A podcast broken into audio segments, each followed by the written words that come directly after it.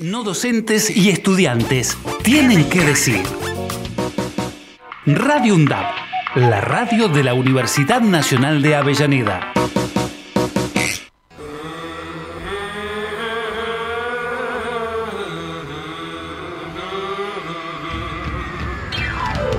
De boca en boca, los miércoles, desde las 15 por Radio UNDAP con la conducción de Néstor Mancini, Víctor Savitoski, Marcos Bralo y el aporte de María Teresa Andrueto, nuestra reconocida escritora. De boca en boca.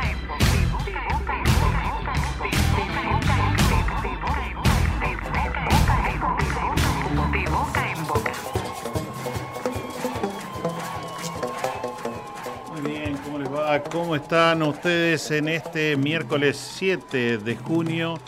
2023, un día especial, eh, un día como nos eh, también animamos siempre a recordar que en realidad debería extenderse a los 365 días del año.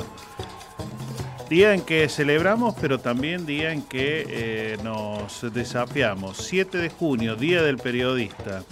El campo del intelectual es por definición la conciencia dice Rodolfo Walsh.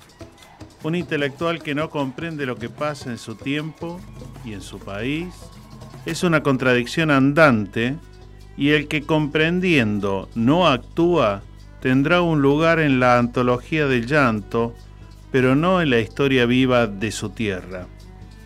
Entre unos cuantos otros pensamientos que Rodolfo Walsh también fue consolidando con una trayectoria, con un compromiso, con una responsabilidad entender la hora de la comunicación, de cómo debía entablarse, de cómo en todo caso debía informarse, lejos, lejos de estos tiempos donde circula mucho, por supuesto, la tranza de algún sector del periodismo a manos de grandes empresarios, incluso de los medios de comunicación o de aquellos que, como solemos decir, faltaron justo a la clase y no aprendieron que la ética también forma parte de la profesión, en realidad de cualquier profesión, y nosotros tratamos de acercarnos a ello cada miércoles con esta propuesta que de la mano de Marcos Bralo en los controles, de Víctor Savitoski que ha anunciado que va a andar por estas latitudes aquí en vivo y en directo en el estudio en un rato nada más, con nuestra querida María Teresa Andrueto, que le enviamos un saludo enorme, con una repercusión muy grande que ha tenido la entrevista que realizamos a propósito del nuevo libro este año, Aldao, pero que la tiene ahí con una gripe terrible, así que nos ha dejado algún mensajito que vamos a compartir en algún rato.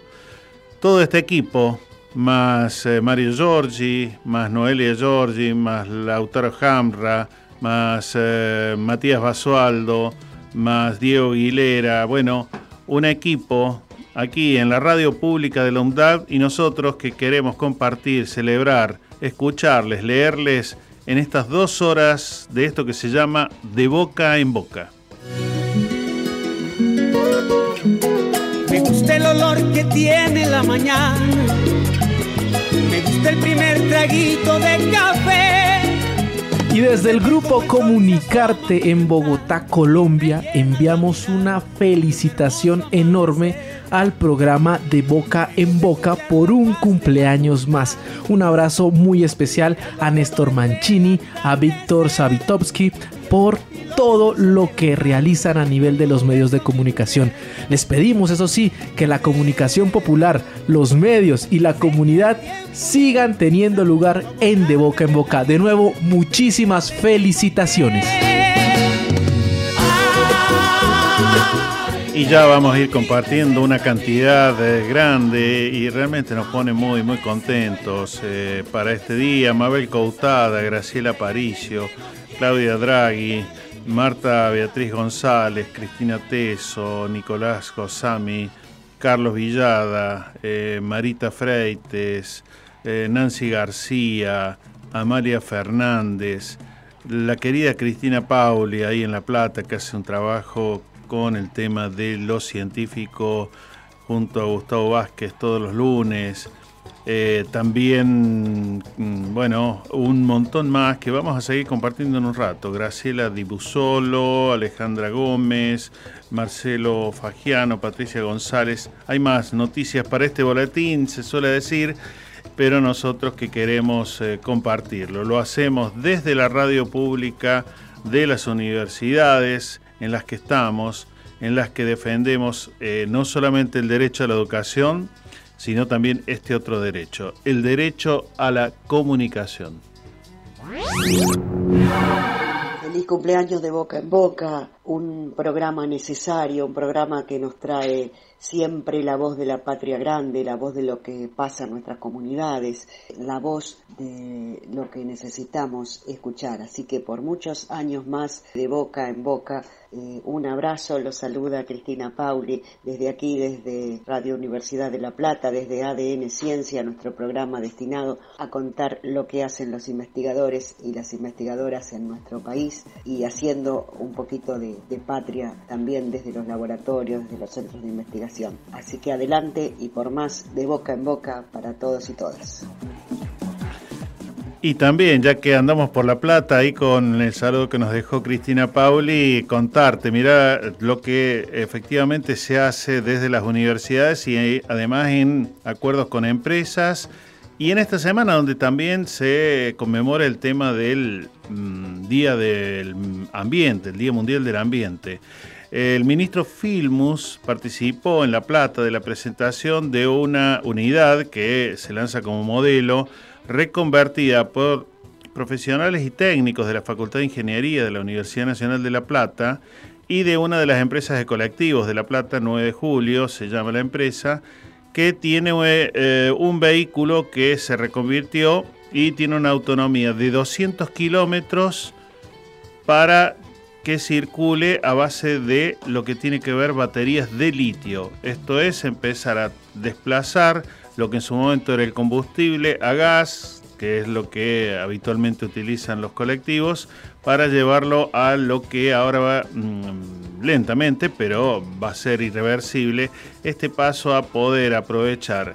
Esto que vos escuchás, que tenemos mucho litio en el país, bueno, cómo empieza a pensarse de que eso que tenemos, que es nuestro, también lo aprovechemos para mejorar nuestra forma de vida, respetando o por lo menos descuidando menos el ambiente en el cual cada día nos despertamos, en el cual cada día nos vamos a dormir, en el cual trabajamos, estudiamos, en fin.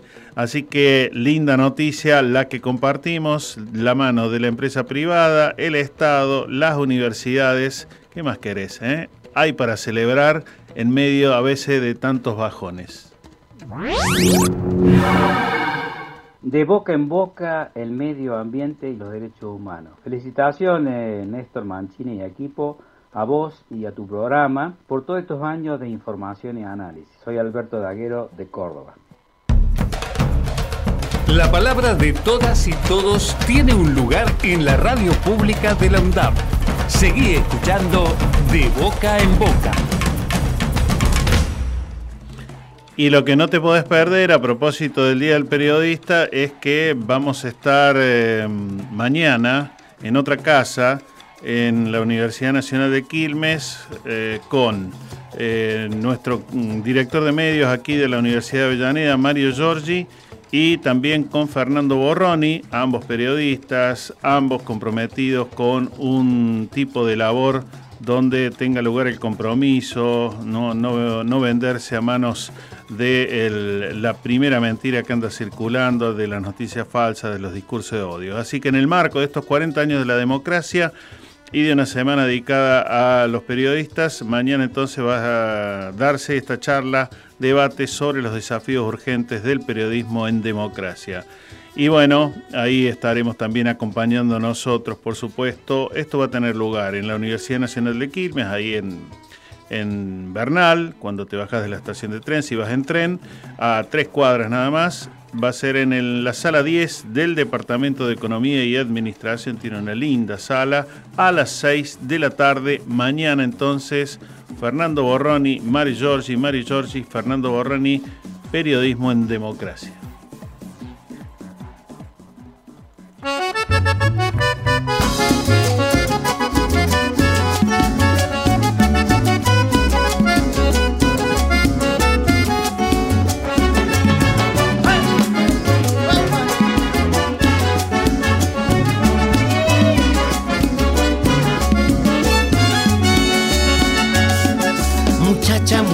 Morena y tierna, se te ha roto tu vestido. Por ahí te miró la pierna con ojos de lobo herido. Muchacha, muchacha morena y triste, se te perdió la alegría. Acércate a mi guitarra para cantarte la mía.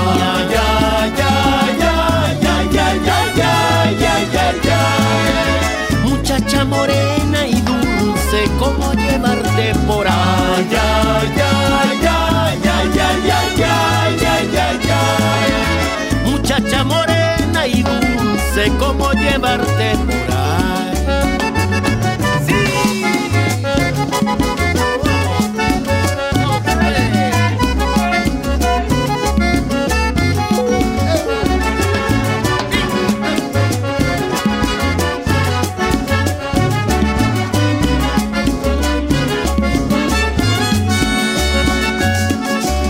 Muchacha, muchacha morena y alta, tu marido se murió. Ya que la vida es tan corta, en su lugar vengo yo. Muchacha, muchacha morena y grácil, como consuela tu vista. Mirándote de tan cerca, no hay corazón que resista. Ya, ya, ya, ya, ya, ya, ya, ya, ya, ya. Muchacha morena y linda, como tomarte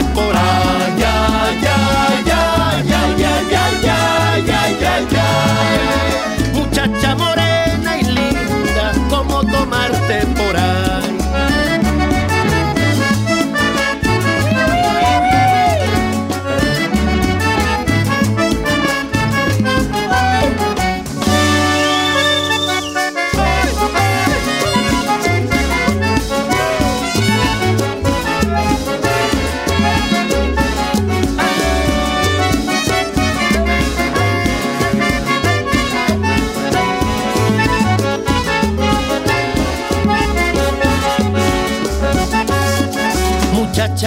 Muchacha, morena y suave, ven que te quiero besar. Cuando el amor se detiene, un beso lo obliga a andar. Muchacha, muchacha morena y lista, se te ha caído el corpiño. Veo tus dos corazones y digo quién fuera un ah, ya, ya, ya, ya, ya, ya, ya, ya, ya, ya. Muchacha morena y plena, como beberte por allá, ya, ya, ya, ya. Muchacha morena y plena, como beberte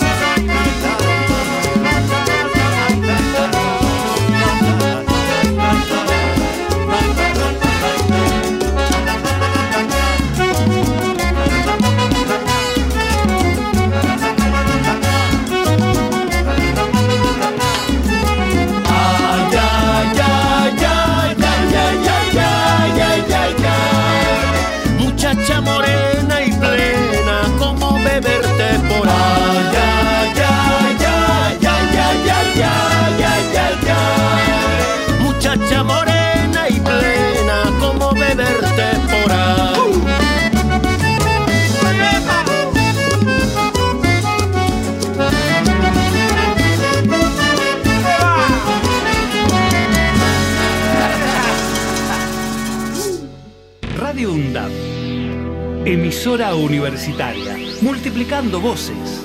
Escuchadas. Radio UNDAP. radioundap.edu.ar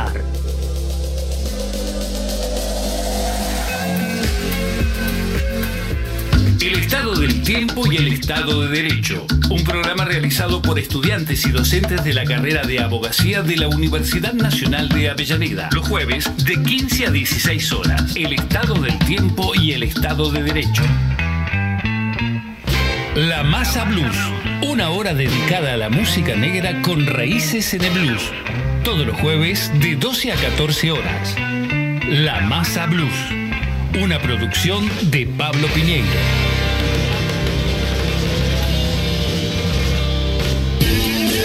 Seguridad informática no es un juego. Glosario de seguridad informática. Correos falsos. Falsos. Los mensajes engañosos que se transmiten por correo electrónico y tienen como objetivo el fraude se denominan phishing. Esta técnica es de utilización usual. Busca engañar al destinatario del correo para robarle información personal o confidencial o para inducirlo a realizar alguna acción. Para evitar que te engañen, te recomendamos que nunca respondas correos electrónicos que te soliciten claves o datos personales. Nunca completes formularios cuyos enlaces se envían en este tipo de correos, aunque parezcan provenir de la universidad o de una entidad gubernamental o bancaria. La seguridad informática también depende de vos. Si tenés dudas, ingresa en campusvirtual.sim.edu.ar. Es un mensaje del Consejo Interuniversitario Nacional. Radio UNDAP. Multiplicando voces.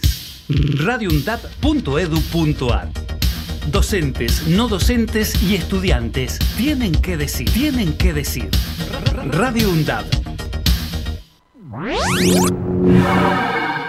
Feliz cumpleaños al programa y felicitaciones a vos, Néstor querido, por eh, llevarlo adelante así, de esa manera tan potente y tan plena de ética. Bueno, ahí nuestra engripada escritora María Teresa Andrueto, así que ojalá que se reponga pronto. Y agradecer los saludos de María Irene Otero, de eh, Carlos González, de la querida Cristina Cavip, del fiscal Daniel Ichazo de Berazategui, eh, de Karen Giselle, de Alejandro Pereira, de Clara Fiori. Bueno, saluditos que vamos compartiendo.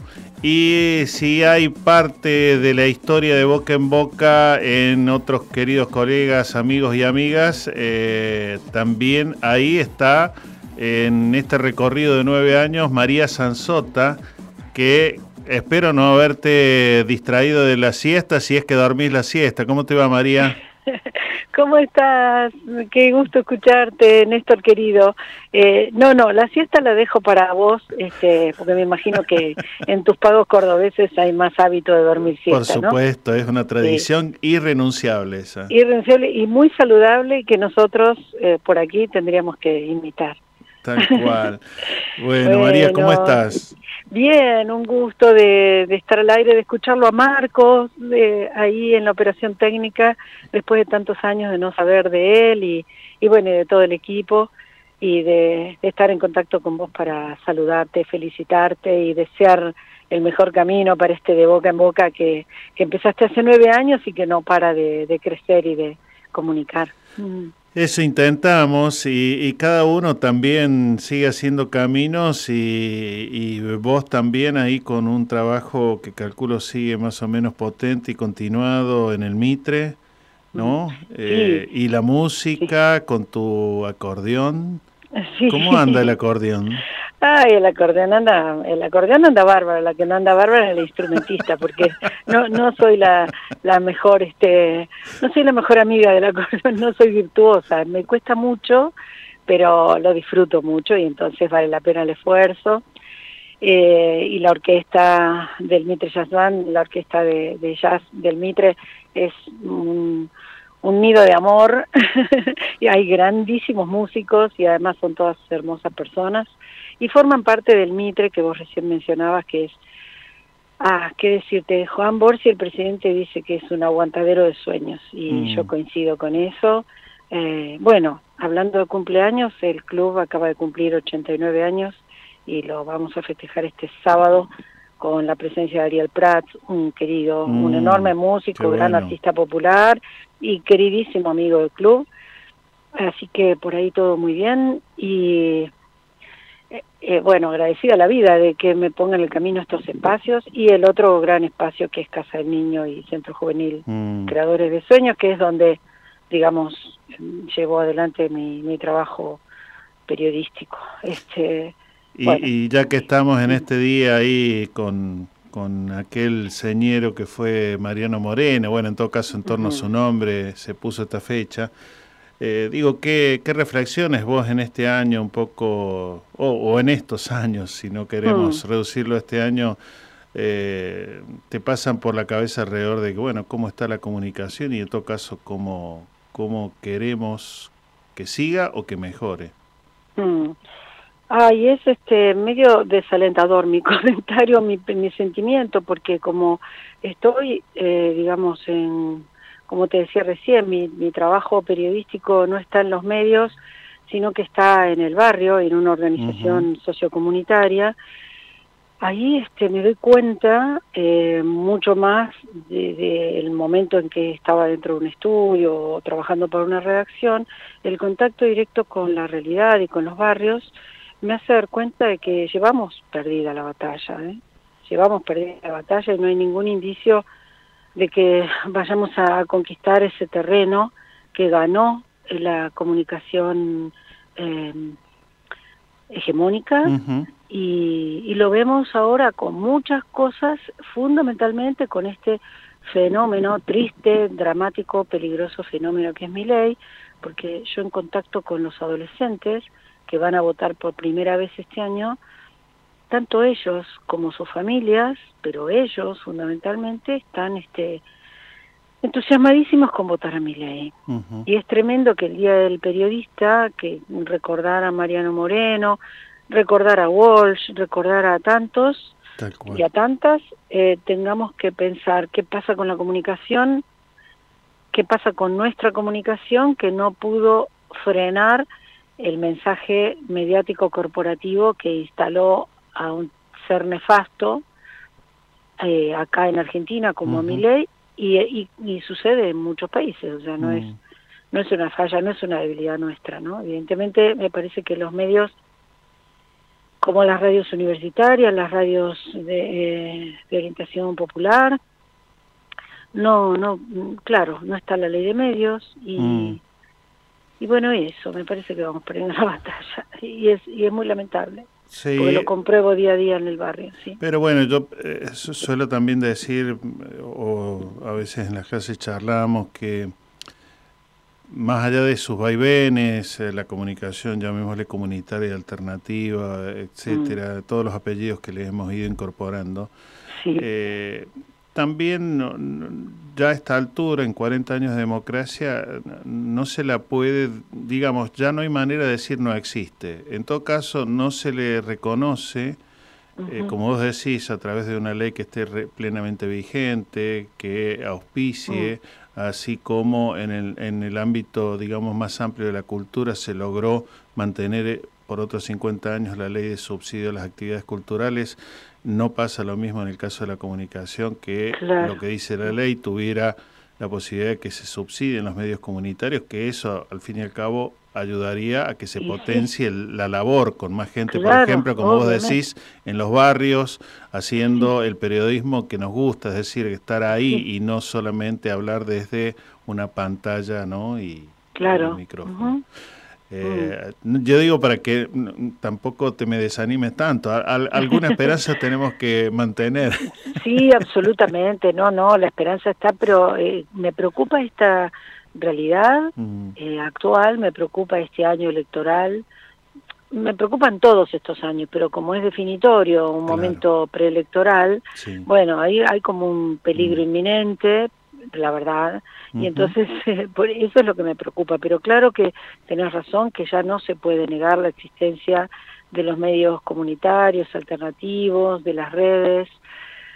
Ay, pero el poder del otro lado es tan grande que estamos siempre en desventaja y, e, y eso hace que no podamos desmantelar el mensaje de los de los medios que han que instalan a estos tipos nefastos y que siguen instalando mentiras eh, digamos, los medios hegemónicos se ocupan de hablar de la mamá de Guado de Pedro, de su militancia, de lo que hizo, de si fue terrorista o qué, pero no dicen esos medios que, bueno, Guado de Pedro en tal caso, si fuera cierto lo que dicen que hizo la madre, él no es responsable, como nosotros no somos responsables de o culpables del acto de nuestros padres. Pero no dicen que, que Bullrich fue montonera y también formó parte de esas mismas agrupaciones. Sí, o, no te dicen sobre Guado de Pedro, lo que en todo caso muy pocos medios, lo vi apenas en página 12, mm. de que si del otro lado venían a recomponer la moral, como era digamos, el discurso de Videla y compañía en su época, mm. eh, lo que menos hicieron fue aplicar una ética porque terminaron incinerando a la mamá de claro. eh, de Pedro. Es decir, eh, no venían a mejorar, venían a, mm. destruir literalmente. A destruir. Bueno, mm, pero no nos mm. sigamos bajoneando. Yo lo que, lo que, celebro es que, por supuesto, los caminos de la vida, como dice ahí la canción, que anda dando vuelta, eh, sigan con las cuestiones que nos eh, hacen bien al alma, nos hacen bien en, en la vida eh, bueno, el acordeón eh, seguirá ahí esperando que mejorará un poquito. Y, el mitre que, que, ahí está tan potente con tantas actividades, así que y la casa del niño que bueno siempre por Víctor sé de todo lo que van haciendo ustedes, así que... Sí, sí, bueno, invitadísimo cuando quieras, Néstor, ¿eh? Dale, a Casa del Niño, me encantaría que vayas. Sí, vamos, vamos a hacerlo, porque el año mm. pasado al final hicimos varias notas eh, mm. y, quedamos pendientes de ir, así que vamos a ir, no nos queda demasiado lejos donde estamos. No, claro, cuando quieras, con mm. gusto, y, te, y vas a enamorarte de Casa del Niño. Dale. Mm. Bueno, María, un montón de gracias y parte de esta historia también es, un poquito tuya. Gracias, gracias por tenerme siempre presente. Abrazo enorme, felicitaciones y, feliz día, Néstor. Y abrazo a todos por la querida universidad. Dale, chao, chao. Todas nuestras producciones las podés volver a escuchar en debocaenboca.wordpress.com.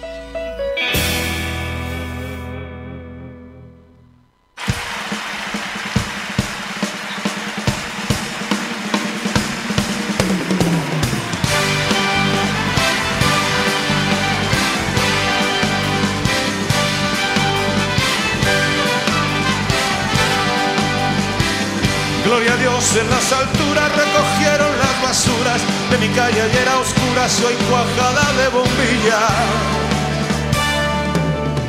Y pusieron un cartel con la foto de los tres y banderas de papel verde, rojas y amarillas.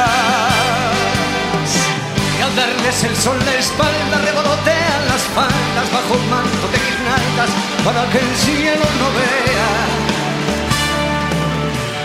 la noche de San Juan, como comparten su pan, su mujer y su galán, gentes de cien mil Apurad, que a os espero si queréis venir, pues cae la noche y ya se van nuestras miserias a dormir. Vamos subiendo la cuesta y arriba mi calle se vistió de fiesta.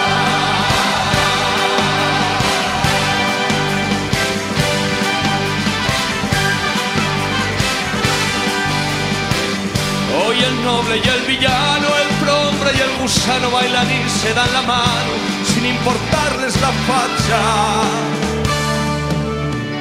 Juntos les encuentra el sol a la sombra de un farol, empapados en alcohol, magreando una muchacha. Y con la resaca cuestas vuelve el pobre a su pobreza, vuelve el rico a su riqueza y el señor cura sus misas. Se despertó el bien y el mal, la zorra pobre al portal, la zorra rica al rosal y el avaro a las divisas. Se acabó, el sol nos dice que llegó el final. Por una noche se olvidó que cada uno es cada cual. Vamos bajando la cuesta y arriba en mi calle se acabó la fiesta.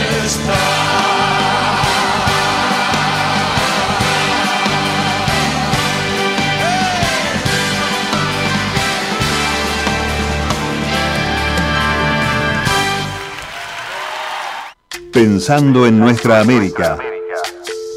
Un espacio con los relatos que debes conocer sobre lo que ocurre en la patria grande. Pensando en nuestra América.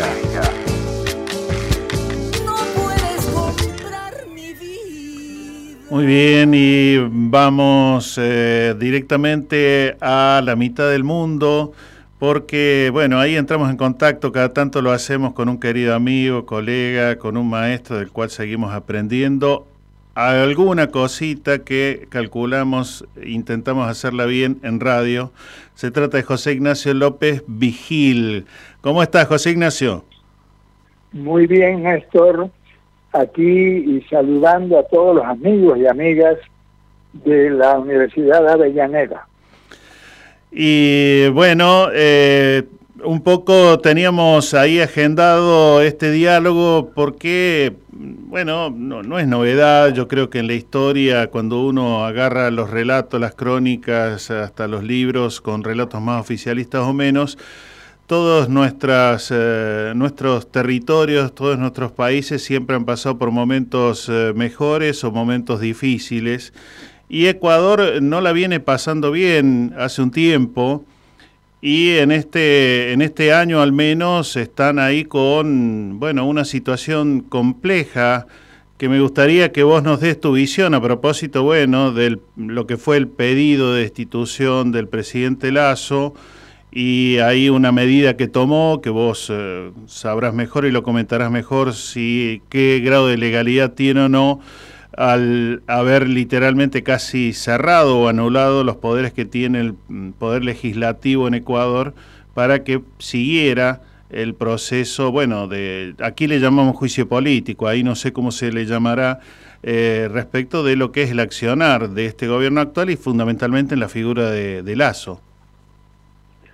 Pero antes de comentarte de la, difícil situación política de Ecuador, decirte que este domingo hemos tenido una situación bastante trágica en una provincia de la costa, en Esmeraldas, donde ha habido una inundación, la mayor de la historia en Esmeraldas. Eh, siete ríos se desbordaron al mismo tiempo por lluvias eh, bíblicas casi, ¿no? Mm. Y ha habido miles de familias eh, que han perdido todo, que han perdido la casa. Entonces quiero comenzar por ahí expresando nuestra solidaridad con la provincia de Esmeraldas y esta tragedia inesperada. ¿Y lluvias terribles que no, no, no había hace largo tiempo o qué pasó? Esto es el cambio climático, Néstor, que no acabamos de, de creer en él ni de aceptarlo. Nunca se había dado eh, un, un, rebalse de los ríos de tres metros, imagínate, las casas que no tienen ni esa altura, la gente durmiendo en los techos de sus casas mm. por la terrible inundación. Sí. Qué terrible. Va también un abrazo solidario sin que calculo podamos hacer nada más que eso, que que tener alguna empatía con, con las desgracias que, que uno no las puede, digamos, prevenir demasiado, salvo lo que vos decís, si cuidáramos un poco más nuestro, nuestro lugar que habitamos todos los días. Nuestro único planeta. Bueno, mm. vamos a la situación de Ecuador. Eh, a ver, voy a ir un poquitico atrás para ver cómo está la situación ahora. Las anteriores elecciones que fueron hace dos años fueron un fraude. El candidato de Rafael Correa, que se llamaba Andrés Arauz, ganó en primera vuelta, ganó el primer lugar, en, pero había que hacer una segunda vuelta. Y para la segunda vuelta se hizo un fraude en el Consejo Electoral. El que estaba en segundo lugar era el indígena Yacu Pérez, de un movimiento que él llama Agua, que es un movimiento ecologista. Trampearon y pusieron en segundo lugar a Guillermo Lazo, el actual presidente y del que vamos a hablar. El Guillermo Lazo es un banquero, un banquero de ultraderecha, es un banquero eh, del Opus Dei, él es numerario del Opus Dei, eh, y entonces la segunda vuelta fue entre ese banquero y el candidato de Rafael Correa, Andrés Arauz. En Ecuador hay mucho anticorreísmo todavía y mucha gente votó por Guillermo Lazo, en realidad estaban votando contra el candidato de Rafael Correa. Claro. Ganó Guillermo Lazo, ganó el banquero. Como él eh, dirigía y sigue dirigiendo un banco tan exitoso, mucha gente pensó que tal vez haría algo de lo que prometió en campaña, empleos, eh, solución de la, de la enorme pobreza, de la desnutrición infantil, el problema de la salud, de la educación. Lo único que hizo bueno Guillermo Lazo cuando comenzó su gobierno fue la campaña de vacunación, porque aquí el COVID pegó durísimo, durísimo Mm. en, en la costa, pero también en la sierra. El gobierno de Guillermo Lazo hizo una buena campaña de vacunación. Es prácticamente lo único bueno que hizo. Y a partir de ahí, nada. La inoperancia, la incompetencia del gobierno de Guillermo Lazo se juntó con el afán conspiratorio de el grupo de asambleístas de Rafael Correa. Rafael Correa actualmente es prófugo en Bélgica, tiene una sentencia ejecutoriada de ocho años.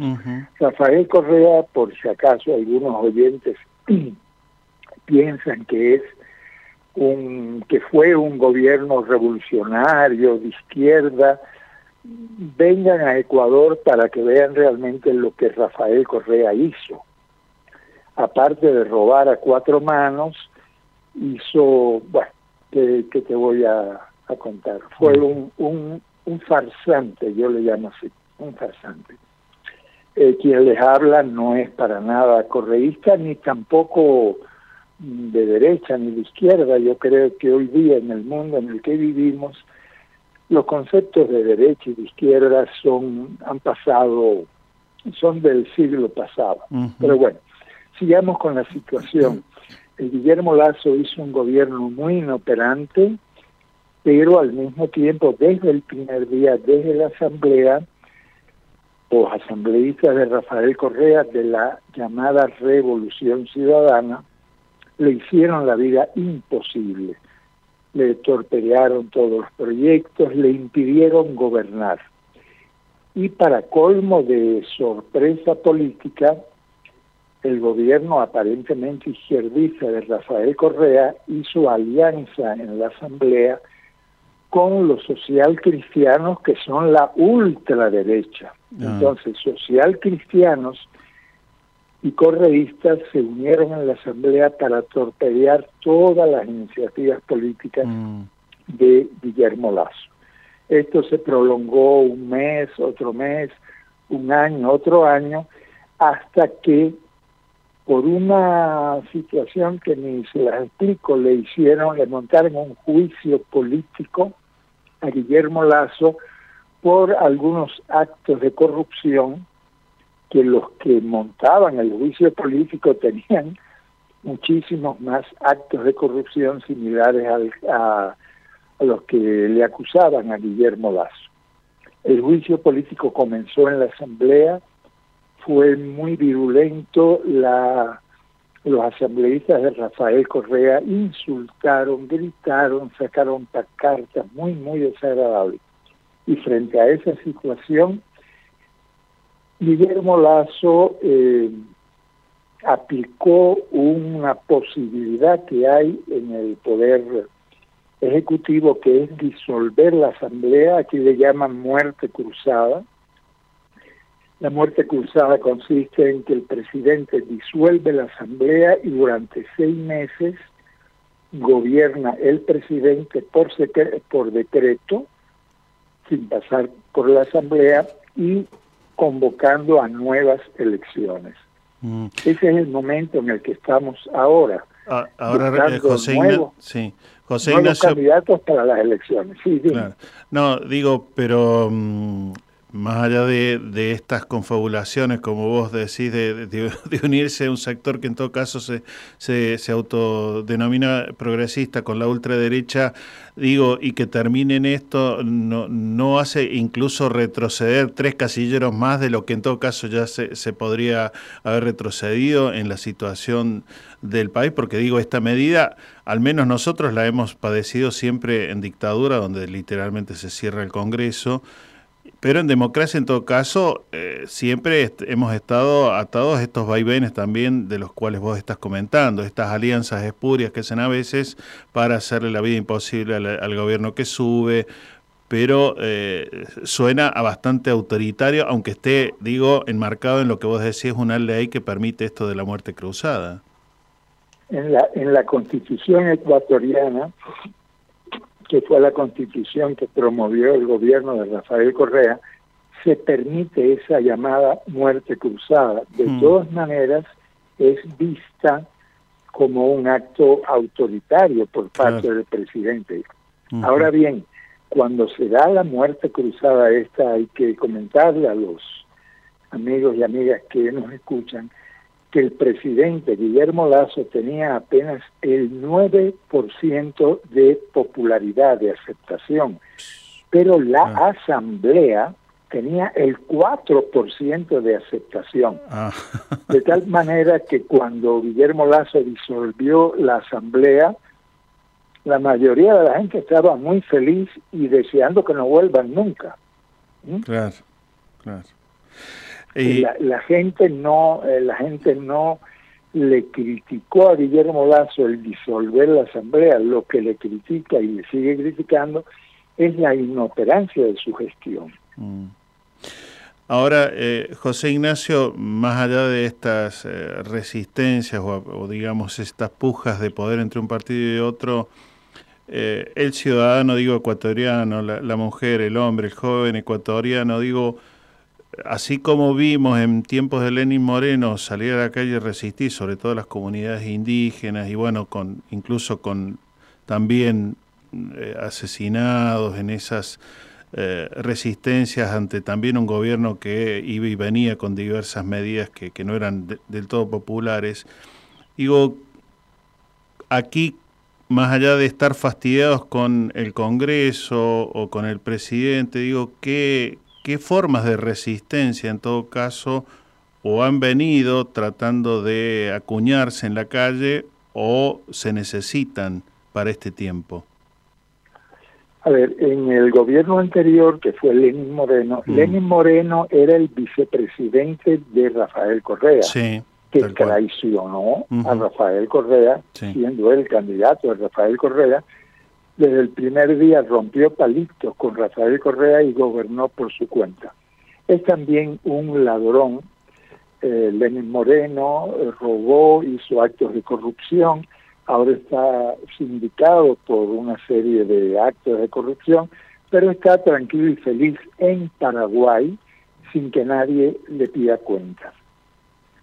En el gobierno de Lenin Moreno se hizo una resistencia dicen en las calles muy fuerte, y en el, gobierno de Guillermo Lazo el pasado año eh, también.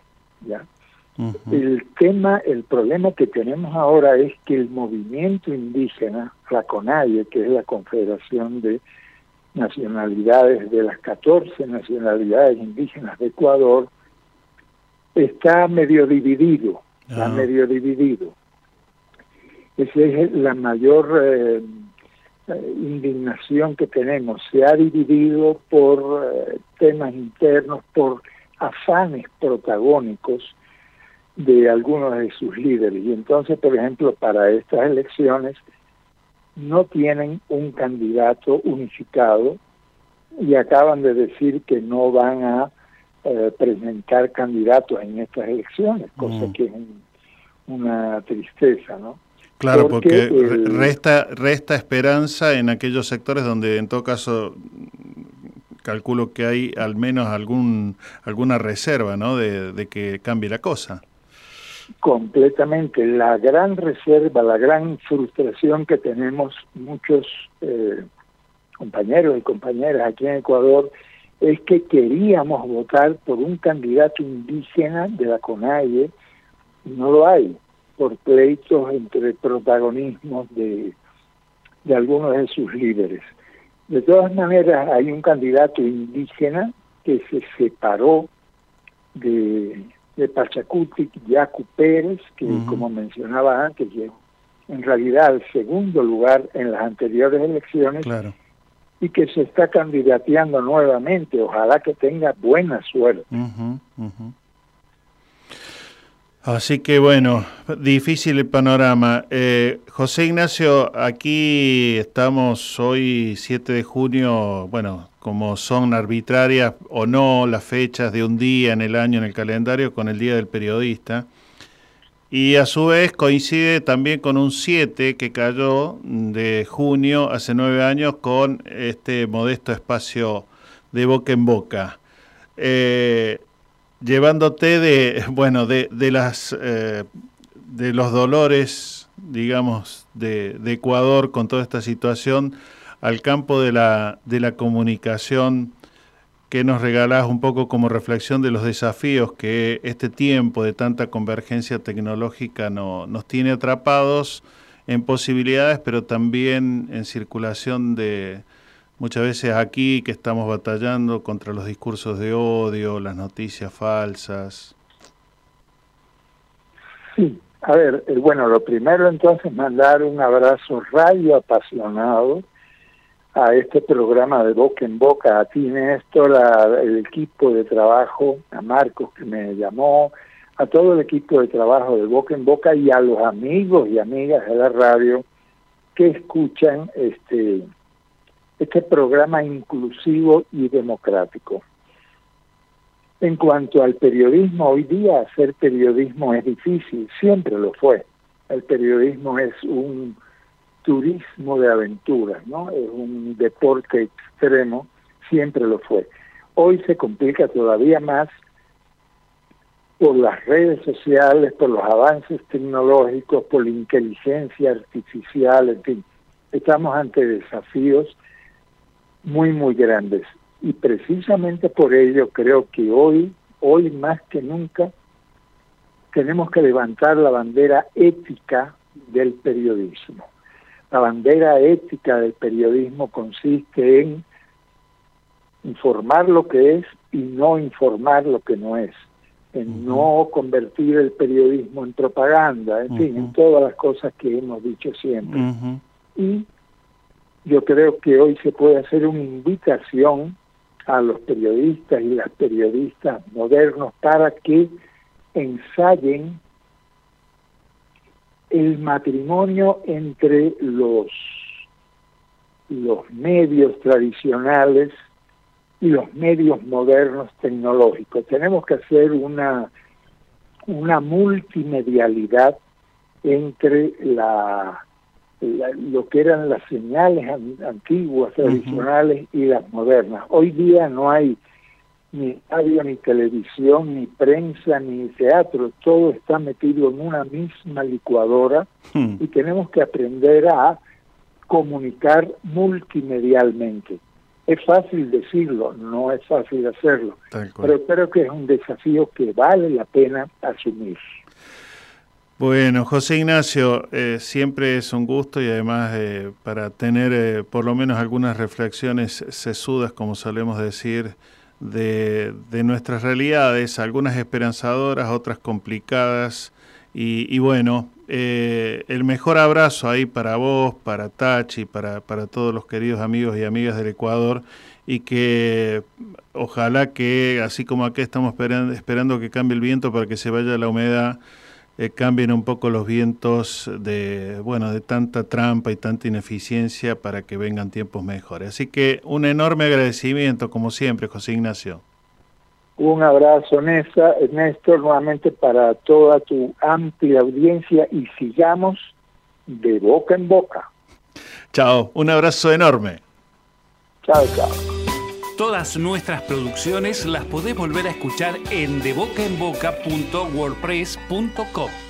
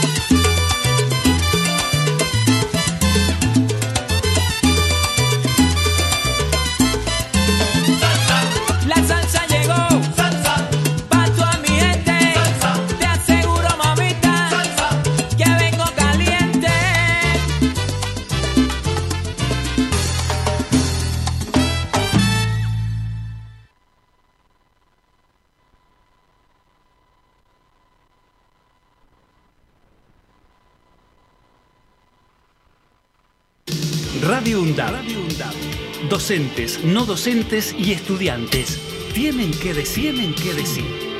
radioundab.edu.ar Voces universitarias. Escuchalas. Década. Empezamos a hablar antes que la UNDAB, pero nos pusimos nombre y apellido el 7 de mayo de 2012. Década.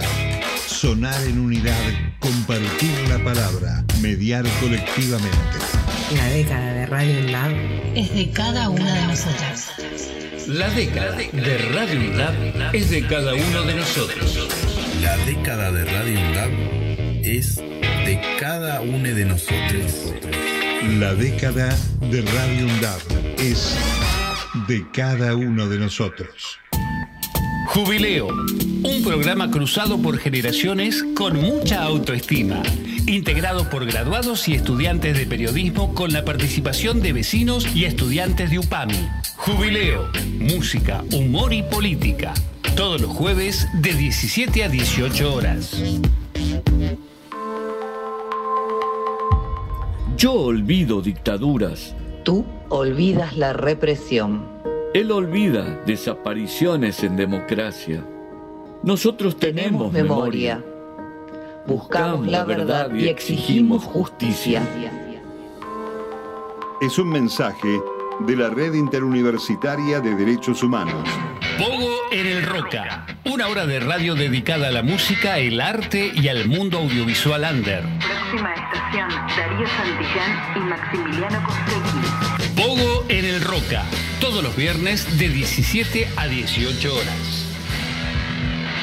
El tren es tuyo, cuídalo. Aruna, Asociación de Radiodifusoras Universitarias Nacionales Argentinas. Somos 63 radios en cada región del país. De este a oeste y de oeste a este. Somos radios universitarias. Somos plurales. De norte a sur y de sur a norte. Somos federales. Recorriendo todas las regiones. Somos Aruna. Todas las provincias. Comunicación Federal. Desde nuestras universidades. Aruna. Asociación de Radiodifusoras Universitarias Nacionales Argentinas. Los miércoles, desde las 15, De boca en boca está en la radio pública de la UNDAB, con la conducción de Néstor Mancini y todo el equipo.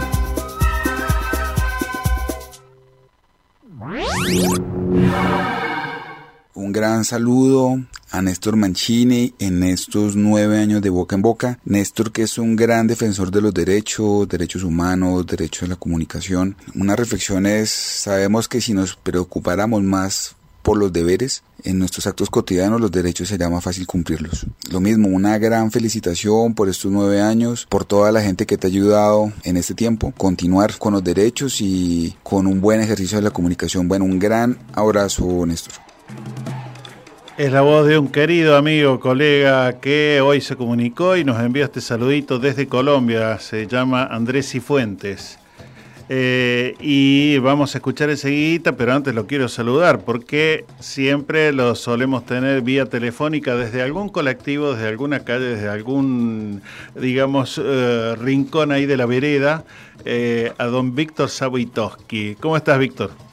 ¿Qué tal? Buenas tardes a todos. Lo primero que me gusta al haber llegado acá, más allá de los nueve años de de boca en boca, es ver el rostro sonriente del, del operador.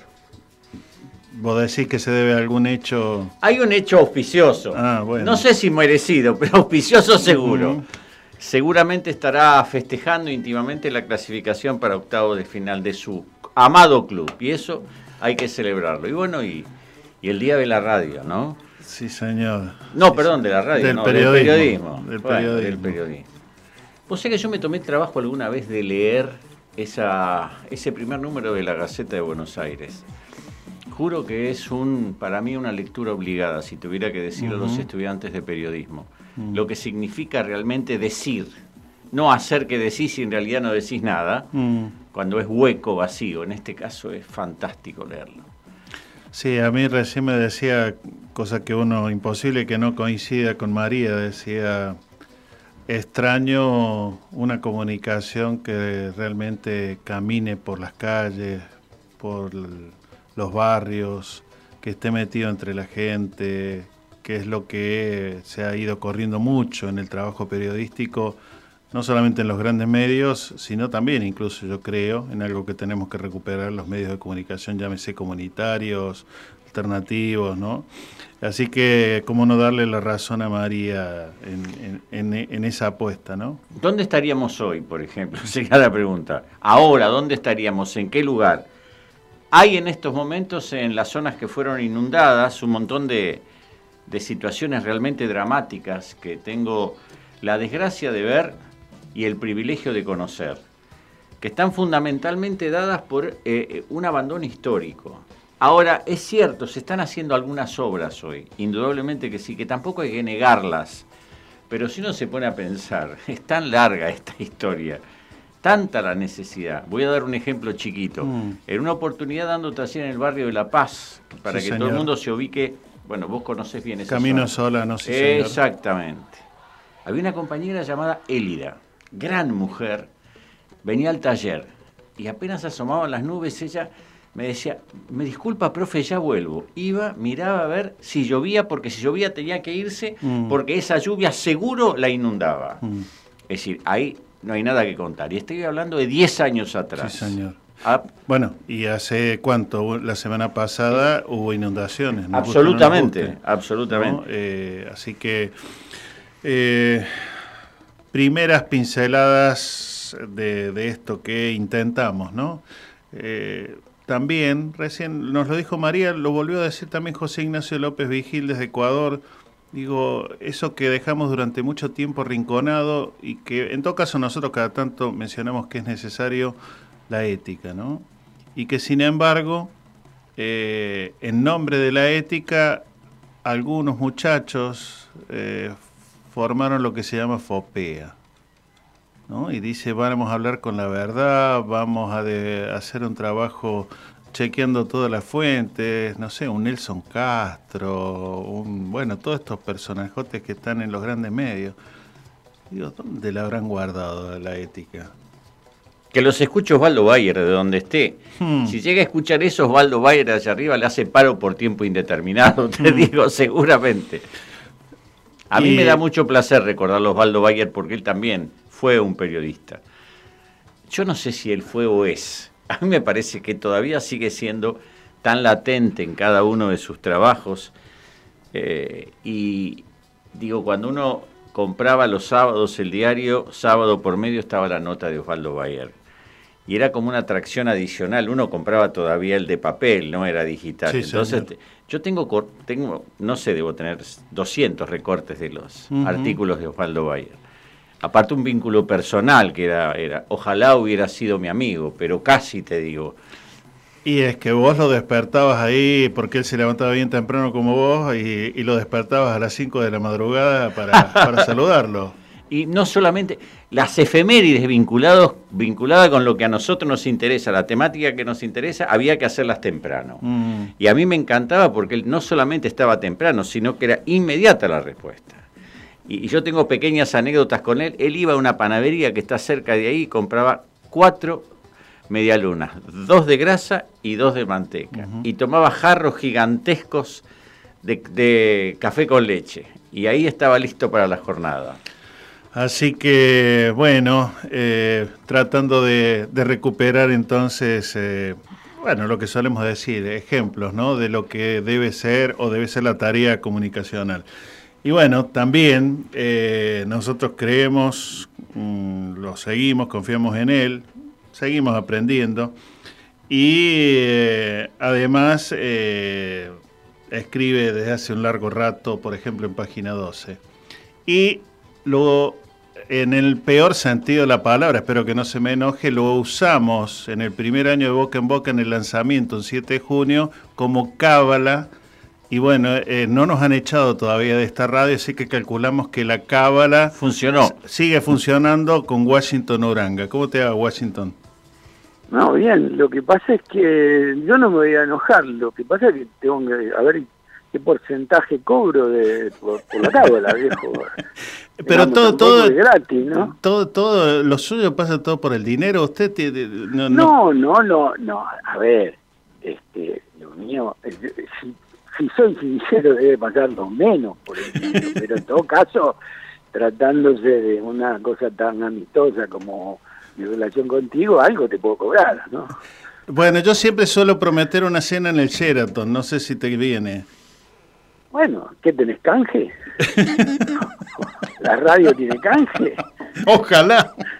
Porque no te veo con billetera para el Sheraton. ¿eh? No, no, no. Tendría que pedir un préstamo. Así que, bueno, Washington, querido, eh, feliz día, ¿no? Eh, igual para ustedes, igual para ustedes. ¿Con cuántos jóvenes años de dedicación al periodismo?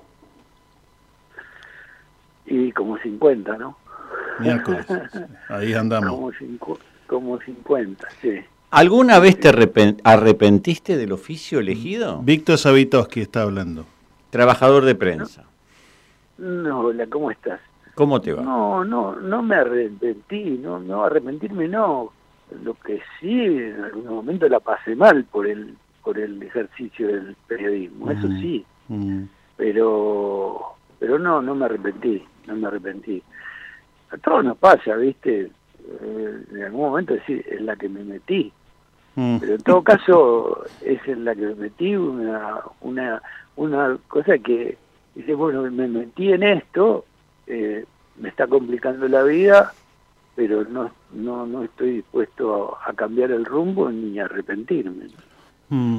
Recién decíamos, como para ir metiéndonos en, en dos o tres puntos, eh, eh, recién decíamos con Víctor, porque bueno, estuvimos con algunos otros llamados, que mm, eh, aquella palabrita que en todo caso suena eh, empática, suena amable, mm, tal vez en, cierta práctica del periodismo se la dejó juntando polvareda, ¿no? la ética.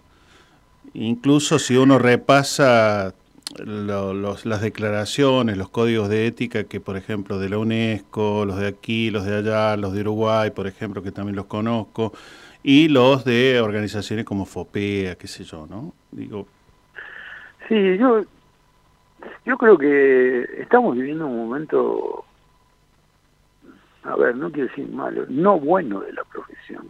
Estamos viviendo un momento muy difícil porque porque estamos metidos en medio de operaciones, de mentiras, que además, yo digo, piensen ustedes, bueno, no, ustedes son jóvenes, pero digo, ahora hace, hace 20 años, hace 20 años, uno escribía algo, por ejemplo, y se sometía a la, si un, alguien de los de los involucrados en una nota que uno escribía llamaba a un jefe y le decía eso es mentira, uno se moría de vergüenza. Uno buscaba cómo, no cómo, dónde me equivoqué.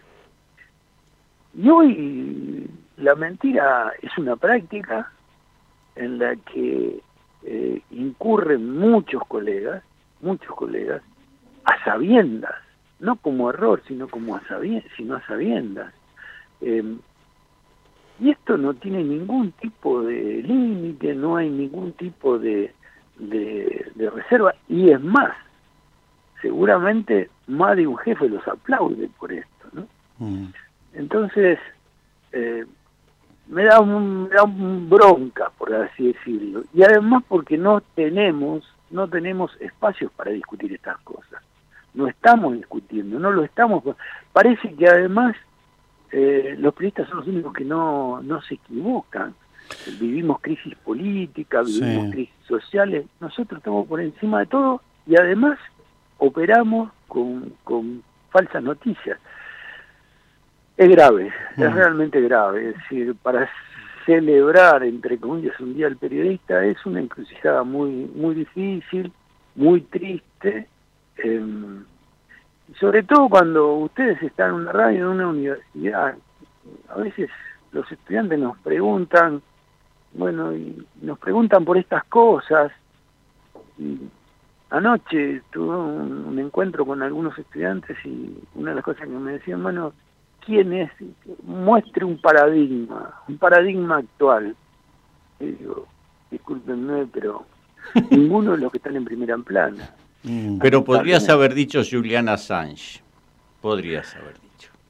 Sí, pero, a ver, me estaban preguntando por los que ejercen el periodismo acá en nuestro... Ah, no, nuestro perdón, país. perdón. Pero él es eh, realmente un ejemplo de una persona que apostó todas las fichas al número de No, la verdad. Sí, yo creo que Y una sí. víctima. Y una no, una víctima, claro que sí. Una víctima de todo eso. No, y- y digo, hay, hay, hay, seguramente hay muchos otros y muchas otras, pero, pero si digo, y, y no digo que no haya colegas para mostrar, para ver como ejemplo, que los hay, seguramente los hay. Lo que pasa es que lo que los chicos me preguntaban, lo que las chicas me preguntaban eran, me estaban preguntando por las primeras planas, o sea, los Claro. que aparecen en primeras planas. Sí, sí, sí. Los que aparecen en primeras planas, no, Mm. no, la verdad que no, no me conmueven. Mm. No me conmueven. José, eh, digo, mm, Washington, eh, vos recién decías que como que no dialogamos o no, no nos ponemos, no necesitamos un poco revisar esto. Eh, Yo digo, además de a los que, bueno, intentamos algo de la comunicación, todos los que ejercen el periodismo, pero yo diría la sociedad en general, no quedamos medio entrampados en esto de que la convergencia tecnológica nos trajo, por supuesto, muchas posibilidades más que cuando uno tenía que, en todo caso, mirar la tele solamente en la casa porque tenías el aparato ahí, no lo tenías eh, viajando con vos, eh, y la radio hasta que empezó a ser portátil y en todo caso comprabas el diario, pero lo tenía en versión papel. Y, y al mismo tiempo digo, con tantas facilidades el hecho este de que nos cuesta sentarnos a, a- dialogar, pero además de, de escucharnos, a tratar de, de debatir o por lo menos compartir ideas. Sí, mira, yo, yo, eh, yo siempre recuerdo, hay un, una frase de, de uno de, de nuestros maestros latinoamericanos, que es Jesús Martín Barbero.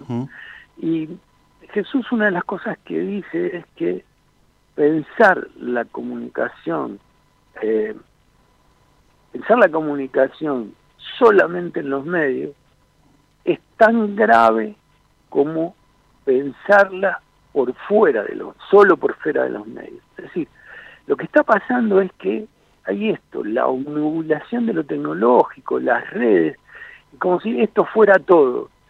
La comunicación pasa por otro lado, la comunicación pasa por, por la vida cotidiana, por el encuentro con el otro, con la otra, por el cara a cara, Mm. por la, la construcción de procesos culturales. Eso es comunicación también. No estoy diciendo que los medios no. Lo que, lo que quiero decir es que los medios no agotan la comunicación. Nosotros, como además vivimos de esto, muchos momentos pensamos que los medios agotan la comunicación. Esto es un enorme error, un enorme error. Mm. Eh, lo que pasa es que también hay, lo- el sistema de medios es- son, son industrias culturales. Mm. Ahí hay corporaciones, ahí Claro. hay negocios, ahí hay plata. Y entonces, en el sistema capitalista que vivimos, eh, también se impone por eso. Es decir, bueno, ¿cuánto vale? ¿Cuánto, cuánto se paga? ¿Cuánto vale?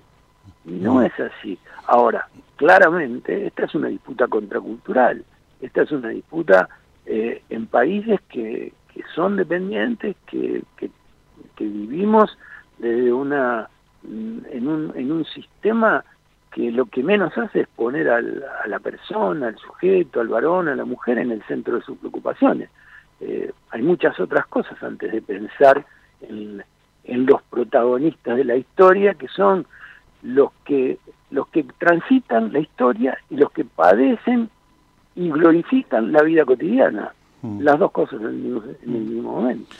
Vos sabés que recién con Néstor hablábamos de dónde deberíamos estar los trabajadores de prensa y periodistas en estos momentos. Nos hemos acostumbrado demasiado al estudio y a la computadora y creemos que a partir de ahí está la verdadera comunicación. En cambio, hay un lugar que para mí en estos momentos nos necesita y lo necesitamos recíprocamente más que nunca. La calle. Nosotros somos de Quilmes. En Quilmes, como en todo el conurbano, ocurren situaciones realmente apremiantes en todos los ámbitos. Y ahí deberíamos estar.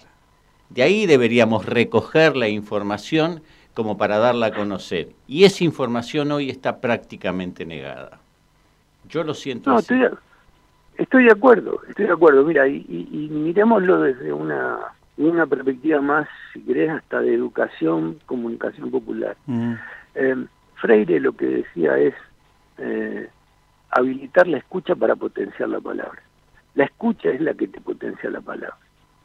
Sí, señor. Y, y me salgo un poco de, lo- de, de lo que estabas planteando, pero, pero colateralmente. Nosotros deberíamos estar en la calle también para reivindicar hasta nuestra condición de trabajadores. Mm. Porque si miramos hoy la situación de los trabajadores de prensa, Sí. estamos entre los peores pagos de, del escenario laboral.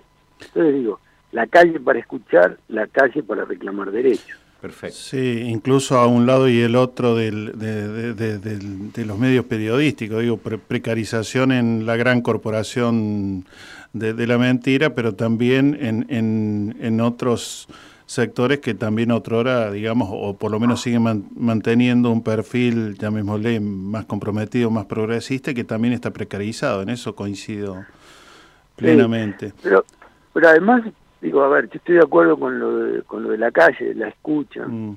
pero también hemos perdido el trabajo colectivo. Eh, yo participé, afortunadamente, de, mu- de muchas redacciones. La redacción era un espacio de, co- de- de trabajo colectivo, de intercambio. Che, mirame esta nota, escribí esto, voy a decir esto. Y esto lo hemos perdido, hemos perdido el trabajo en equipo, trabajo remoto. ¿Cuántas redacciones de medios o de, o de portales hay hoy? ¿No? Cada uno trabaja en, en- Claro. frente a su computadora y, y si tiene un editor con el que habla es todo y, y nada más. Entonces, está faltando esto también. Está, el, el periodismo no es una tarea absolutamente individual. Es también una manera de pensar colectivamente. De, mirame esta nota, ¿te parece que esta es el enfoque que le puedo dar a este comentario en la radio? Esto, esto, es, esto es parte del proceso de construcción. Esto es lo que necesitamos. No sé cómo lo vamos a recuperar. No, no sé si lo vamos a recuperar. Pero a mí, por lo menos, a mí me hace falta.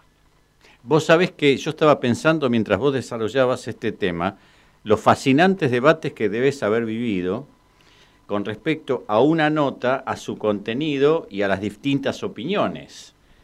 Que, que era un debate de ideas, un debate realmente fascinante y seguramente corregirías o mantendrías lo que habías escrito, pero con la fascinación de haberlo debatido, es decir, tenía otro valor lo que uno hacía.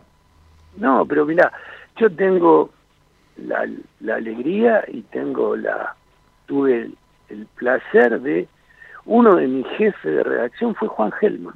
Nada menos. Bueno, ¿Qué tal? Era durísimo, durísimo, Juan. Juan te agarraba una nota y te la hacía pomada, ¿viste? Nadie se sentía mal, porque vos, pero no, no te lo hacía pomada, nunca te trataba mal, pero te discutía, te decía, ¿por qué pusiste esto? eh? Y, y andá y trabaja esto otro. otro otro de mi jefe, Jo- José María Pasquini. Pasquini, Pasquini Durán. Sí, sí. Claro. Entonces digo, eh, viste, gente que me enseñó muchísimo, muchísimo, digamos.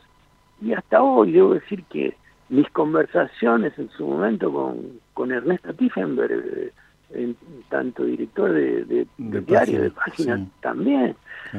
Y, y hasta hoy puedo decir que muy, muy, muy este, esporádicamente, pero hay un grupito que nos seguimos juntando porque necesitamos eso, digamos, de los que estamos en el diario, ¿no? Claro. Eduardo Aliberti, Mario Weinfeld, Mm, este, Luis Bruste, Martín Granowski, claro. eh, todos, todos tenemos pocos pelos a esta altura.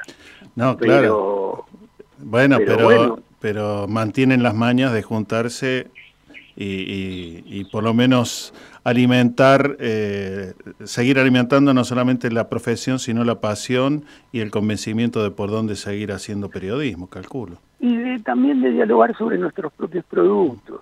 Che, me pareció bueno esto que hiciste, porque a veces también es esto, una, una sobadita del lomo tampoco viene mal, ¿no? claro que no. Me, me, pareció bueno, yo le hubiese, yo hubiese agregado tal cosa, ah, mira, sí, puede ser, ¿viste? Mm. o este otro enfoque, te faltó este otro enfoque. Y digamos, no, no, no, nunca me va, a mí, y creo que a los compañeros tampoco, nunca le va a caer mal una observación de, de un compañero que además desde ese lugar no compite, porque no compite, no hay competencia, hay colaboración, hay construcción. Mm. Y no estoy pensando idílicamente, ¿no? Porque también están las otras, es decir, palos recibimos bastante más de lo de, de la sobadita del lomo, ¿no? Mm. Che, Washington, bueno, viene un, un, millón de cosas, pero hoy andamos haciendo un ping-pong con varios queridos amigos y colegas. Desafíos ya venís marcando un montón. Este, este año estamos como haciendo siempre entre en las charlas, en las entrevistas, la preguntita de marcar algunos desafíos y algunos logros en estos 40 años de democracia. Digo, desafíos ya has planteado recién un montón. Si habláramos de logros, ¿qué remarcarías vos? No, yo creo que logro es el logro es que seguimos votando. Uh -huh. El logro es que seguimos seguimos reforzando esta democracia y me parece que el logro fundamental es que nuestra democracia se basa en una cuestión fundamental que es derechos humanos, es uh -huh. decir, el eje, más allá de todas las críticas, el eje de nuestro sentido democrático está en la defensa integral de los derechos humanos. Eh, y esto me parece que esto es una política de Estado, esto está instalado, más allá de que algunos quieran tirarlo por la borda, me parece que es absolutamente central, un logro y un pilar de lo que tenemos que seguir construyendo. Un placer, ¿eh? Sí, señor. Washington ha sido un placer enorme. Bueno, o sea, eh... Yo me quedé con una idea y me la quiero guardar. Es la idea de tener un editor como Juan Gelman que te mira y que de alguna manera permite que logres la excelencia en lo que estás haciendo, pero desde el lugar, como bien lo dijiste, del compañero. Eso me fascinó. Sí, claro. Eh, claro bueno, claro. escúchame, cuando apenas me otorguen el crédito, entonces te llamo y vamos al Sheraton. ¿sí? Pero por supuesto, por supuesto, digamos. Y si no, y si no salimos en una colecta entre todos. ¿viste? Hay una parrillita acá cerca. ¿cómo, cómo, vienen, ¿Cómo vienen ustedes en el lavado de platos? Eh, no, bien, bien pero bien. yo mi primer trabajo fue como lavacopas, así que eh, bueno, ya bueno. aprendí hace rato y en casa sigo no lavando las copas y los platos, así que a falta de canje, a falta de un canje más importante, puede hacer un canje por mano de obra, ¿viste? Sí, señor. Un abrazo un enorme. abrazo enorme. Abrazo, sí. Chao, que estén muy bien, gracias. Todas nuestras producciones las podés volver a escuchar en debocaenboca.wordpress.com.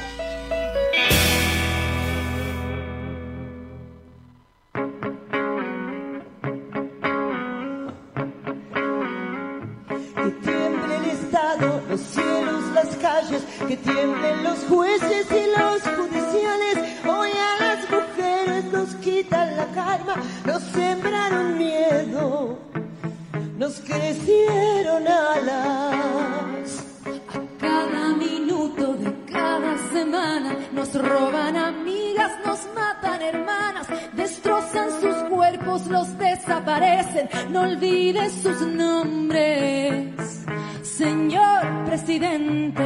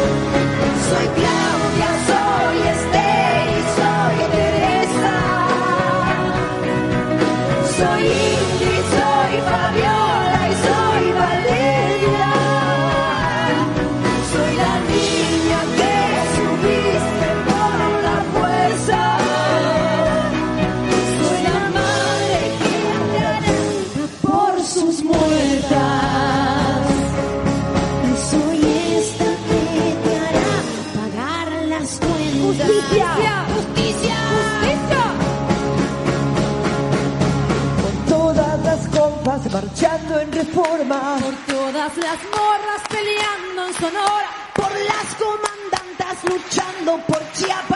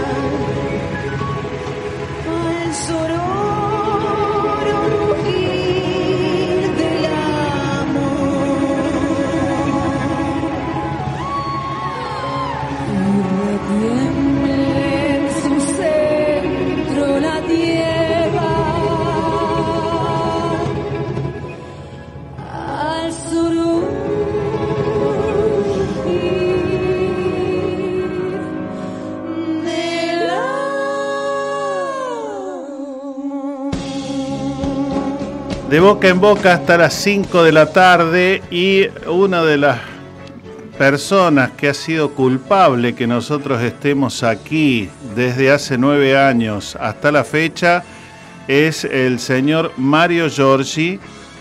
Mario Giorgi aquí con eh, el otro hincha de River. Eh, hacemos dupla, así que no podés hablar mal de, nuestro equipo. Víctor Savitoski, te saludamos. ¿Cómo andas? ¿Qué tal? Buenas tardes. ¿Tendría que arrepentirme de esto de hace nueve años? No, ¿no? Yo creo que no, pero vos dirás, o sea, yo- nosotros estamos aquí con el escudo ya por las dudas. Bueno, ante todo feliz día a los compañeros, a los recuerdos, a los que no están, a los que están, a los que están por venir, así que feliz día. Igualmente. Bien, aquí estamos, sí, este, quería estar obviamente presente, aunque más no sea de este modo, desde otro estudio remoto, saludando en estos nueve años, en mes poca cosa, para una radio que está cumpliendo 11, así que estamos allí este, esperanzados en que siga no solamente de boca en boca, sino que podamos seguir creciendo con la programación, con la radio, en un proceso donde estamos trabajando muy este, denodadamente en la planta transmisora nueva, la frecuencia que nos ha asignado en la COM finalmente, después de tanta espera.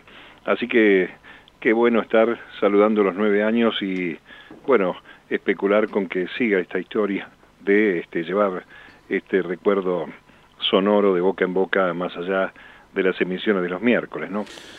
Así es, señor.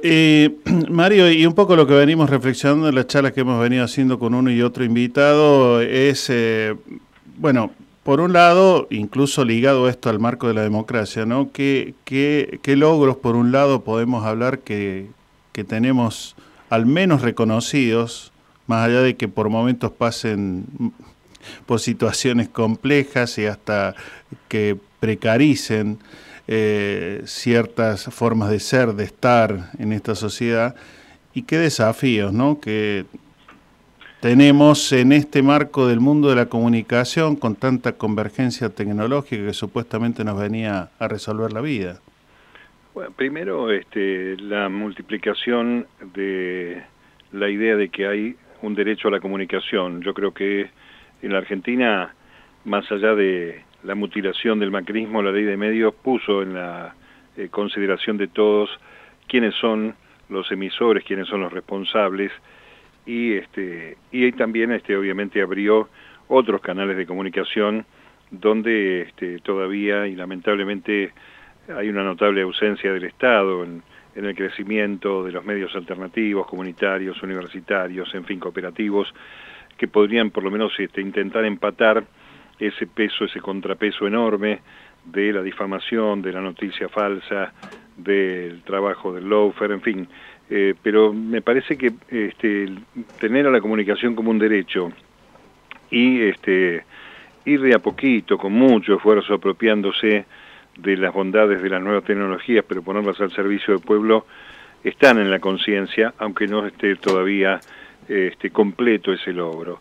Y me parece que eso los ciudadanos lo saben, eh, lo, van conociendo, aunque obviamente hay un trabajo nuestro de los viejos comunicadores, yo estoy cumpliendo, vos sabés, 50 años de que pisé por primera vez una radio con responsabilidad frente a un micrófono, eh, creo que hay una falla, yo diría, pedagógica de parte nuestra de contar de dónde venimos, cómo nos costaba y qué difícil fue comunicar, eh, con qué ahínco y en algunos casos hasta heroicidad se hizo la comunicación en tiempos oscuros para que no sea todo tan sencillo como lo plantean ahora los discursos breves, los pocos caracteres, las frases este, tomadas de los zócalos de la televisión, eh, que se pueda seguir profundizando un poco más y que mm, este, se modernice también, obviamente, ese lenguaje para que las nuevas generaciones, las que nacieron en democracia, entiendan que ese esfuerzo de poder decir lo que uno quiera,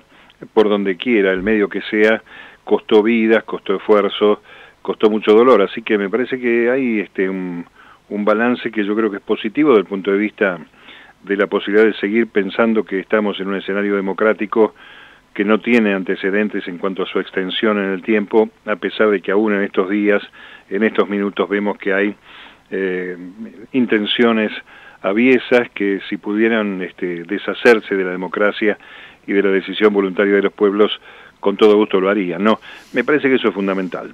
Vos sabés, Mario, ¿qué tal? ¿Cómo te va? Bien, muy bien. No sé si tanto tiempo, porque parece que no es tanto tiempo. Todos los miércoles, más o menos a esta hora, nos encontramos con, con Néstor eh, en este lugar. Es una cita ya. No, quería decirte con respecto al periodismo lo, lo, que me viene pasando últimamente, que es lo que charlábamos recién, ¿no?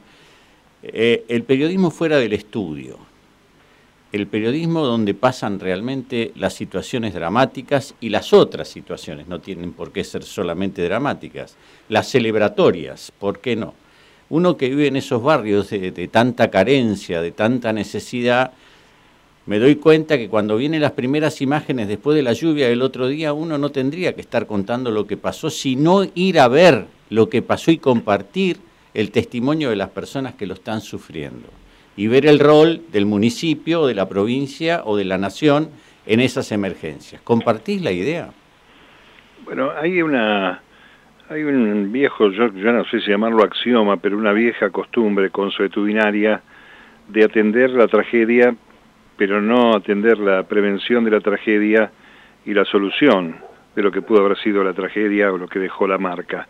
Esto pasa desde el punto de vista de la criminalidad, eh, con el riesgo de que la víctima, si es una mujer, sea transformada también en la responsable de su propia muerte, y pasa en estos escenarios donde, por eso yo cito la necesidad de que eh, el periodismo siga en la calle, pero además siga con sostenibilidad, porque para contarlo entre nosotros, o para contarlo en esos grupos afectados, esos pequeños colectivos, la verdad que no va a procurar una solución más que compartir en todo caso la tragedia o el dolor.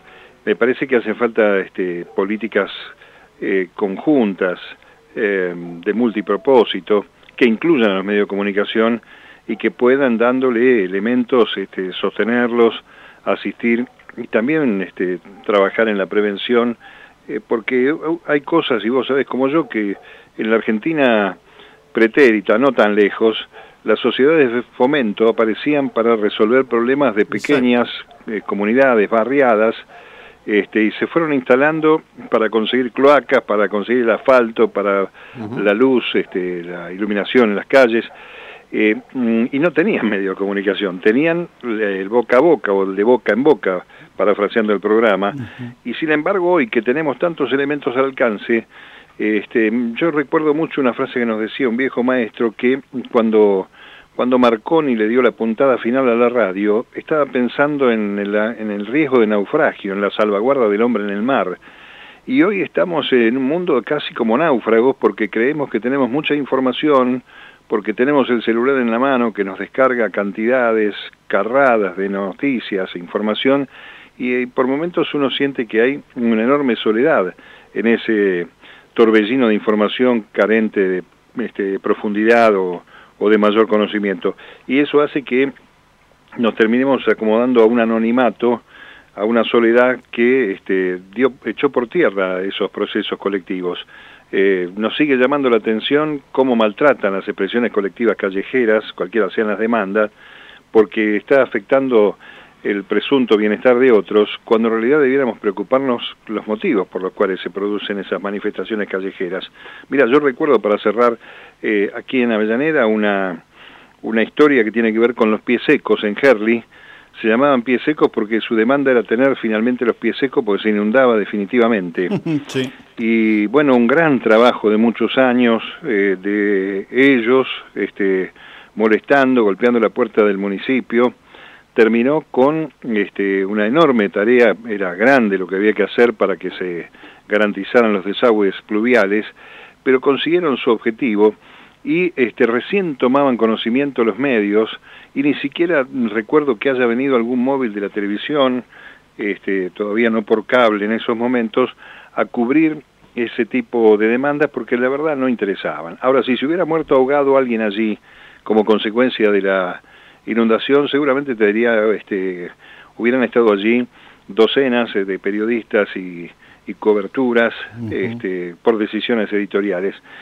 Yo creo que hoy hay una alternativa que es una herramienta fantástica, pero falla ese dilema ético que tienen los medios de comunicación y, muchos periodistas respecto de qué cosa cubrir y qué cosa este, ocultar, porque aquella noticia que no querés este, cubrirla por una u otra causa termina desapareciendo y carece de la verosimilitud y carece de sentido como noticia. ¿no? Sí, eh, eh, y, bueno, eh, agradeciéndote Mario, bueno, primero por, por eh, aquella invitación que nos llevó a, retomar la pasión y, estar celebrando los nueve.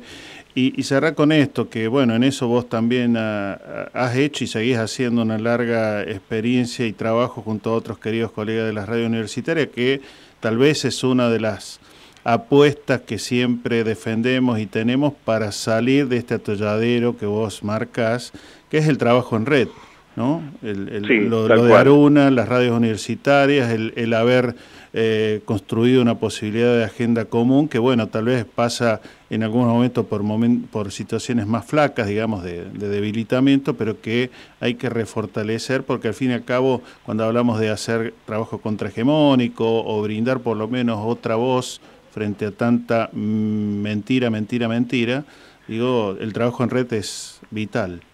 Pero también eso, Néstor, este, una ligera este, corrección mínima, eh, es producto del voluntarismo, de la buena voluntad que, pongan aquellos compañeros que están al frente de los medios. Acá cuando yo digo que falta una presencia este, más este, estructural y sustancial desde lo institucional, eh, estoy viendo, por ejemplo, que el 24 el año que viene, el 5 de abril del año que viene, se van a cumplir 100 años de la radio universitaria. Y me pregunto a esta altura los motivos por los cuales la ley de educación superior no contempla los medios de comunicación universitario y si hay bien efectivamente la ley de servicios de comunicación audiovisual contempla este, la existencia de la vida y la sostenibilidad de las radios universitarias, ¿por qué aún las universidades no terminan de reconocer profundamente la importancia que es eh, tener medios de comunicación, no solamente a las 64 emisoras de las radios públicas este, universitarias argentinas me refiero, sino también a aquellas señales de televisión que este, por la eh, vía del streaming o el aire y demás este, surcan buena parte de la Argentina y debieran ser este, atendidas primero por la institución a la que pertenecen y luego también con un marco regulatorio que les salvaguarde su vida, porque te toca otro modelo neoliberal eh, de Dios no permita, como el que padecimos con el macrismo, y lo primero que se mira es lo que no tiene que ver con la actividad académica porque se sospecha que la radio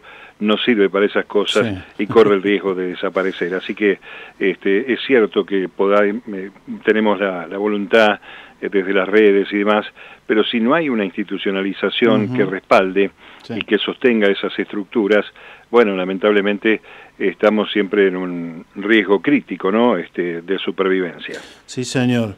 Bueno, Mario, enorme abrazo y que, termine bien la jornada. Ahí supongo que con algún brindis eh, por, bueno, tantos 50 que han consolidado toda una trayectoria. Y mañana, Unki, 6 de la tarde, junto con Fernando Borroni, para que ahí sigamos la charla y los desafíos. Un placer. Un placer también. Mario, un abrazo enorme. Bueno, a ustedes también un abrazo, este, buena vida de boca en boca y ojalá que las próximas charlas sean justamente para consolidar que estos este, deseos se están produciendo, se transforman en realidad y tengamos otra vez este, una instancia de comunicación eh, democrática, abierta, para contar otras cosas que realmente merecen ser contadas. Un abrazo a los dos, gracias. Gracias a vos.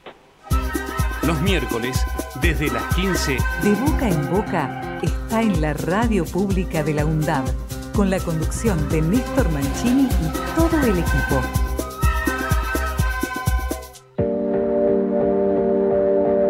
Radio UNDAB, aire universitario que inspira. inspira. radioundab.edu.ar Voces críticas para construir futuro. Diario UNDAB. De lunes a viernes, de 9 a 10 de la mañana, realizamos un repaso por la actualidad universitaria en las voces de los protagonistas. Diario UNDAB. Entrevistas a referentes sociales, culturales y académicos. Diario UNDAB. De lunes a viernes, a las 9 de la mañana. La seguridad informática no es un juego. Glosario de seguridad informática. Claves robustas, robustas. El acceso a tu correo o cualquiera de tus aplicaciones privadas es muy importante. Trata de que tu clave tenga una longitud mínima de 12 caracteres. Si el servicio te lo permite, usa una combinación de caracteres. Alfabéticos, mayúsculas y minúsculas. Caracteres numéricos y caracteres especiales. Como guiones, asteriscos, signo de admiración, entre otros. No uses como clave datos personales. No uses como clave datos personales. Y palabras que se pueden encontrar en un diccionario. La seguridad informática también depende de vos. Si tenés dudas, ingresa en campusvirtual Es un mensaje del Consejo Interuniversitario Nacional. La Masa Blues, una hora dedicada a la música negra con raíces en el blues. Todos los jueves de 12 a 14 horas. La Masa Blues, una producción de Pablo Piñeiro.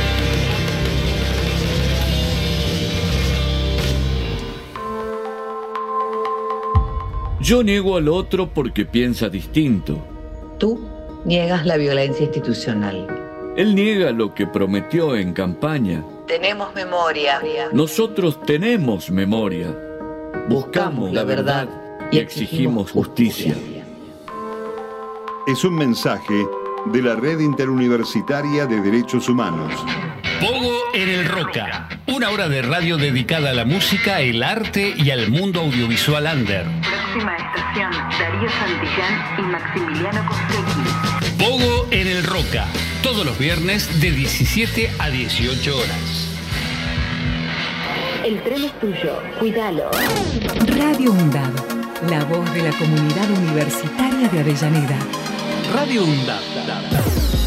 Multiplicando voces, multiplicando voces. Escuchalas. Radio UNDAB. radioundab.edu.ar La radio de la Universidad Nacional de Avellaneda.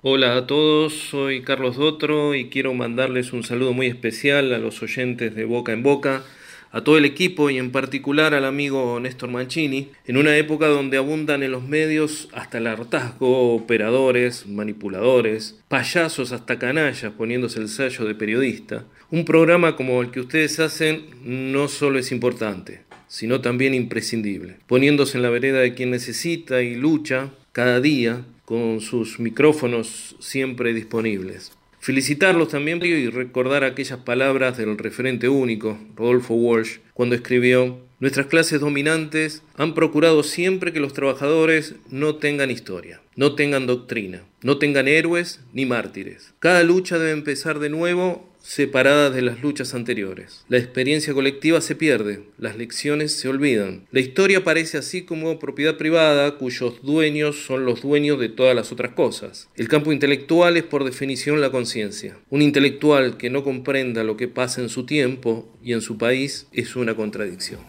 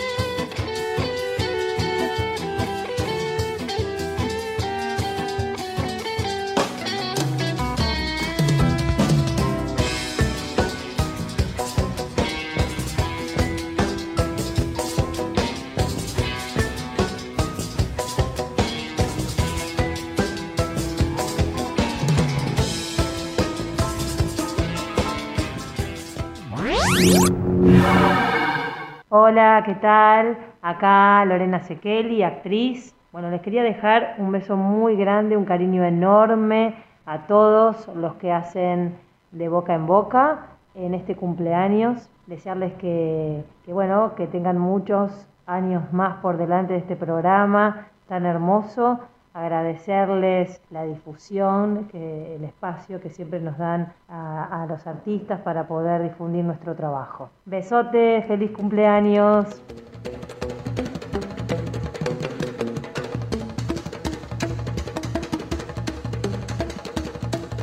Muy bien amigos, último tramo que queremos ahora sí ya más descansados de no andar corriendo con los diarios y entrevistas que los habíamos pautado y creíamos sumamente necesarios.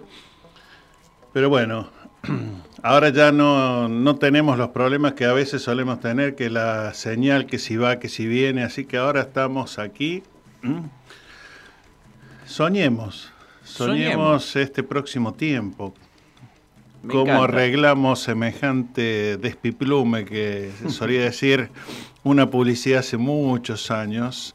Eh, que es, bueno, nuestra realidad, ¿no? nuestra fotografía de la sociedad en la que estamos.